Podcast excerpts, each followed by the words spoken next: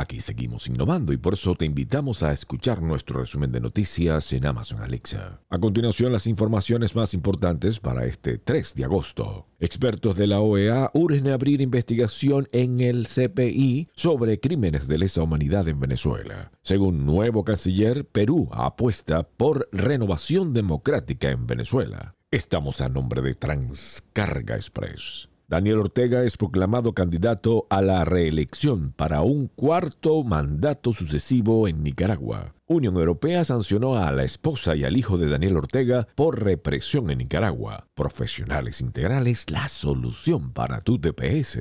Bolsonaro insiste en que el voto electrónico hará de Brasil una Venezuela. Estados Unidos extendió la expulsión de indocumentados en la frontera por la pandemia. Continental Services and Carrier. China volvió a confinar a millones de personas por el avance de la variante Delta del COVID-19. Fondo Monetario Internacional brindará ayuda mundial de 650 mil millones de dólares para enfrentar la pandemia. Impacta con publicidad animada por tan solo 8 dólares, creada por JLB Enterprises.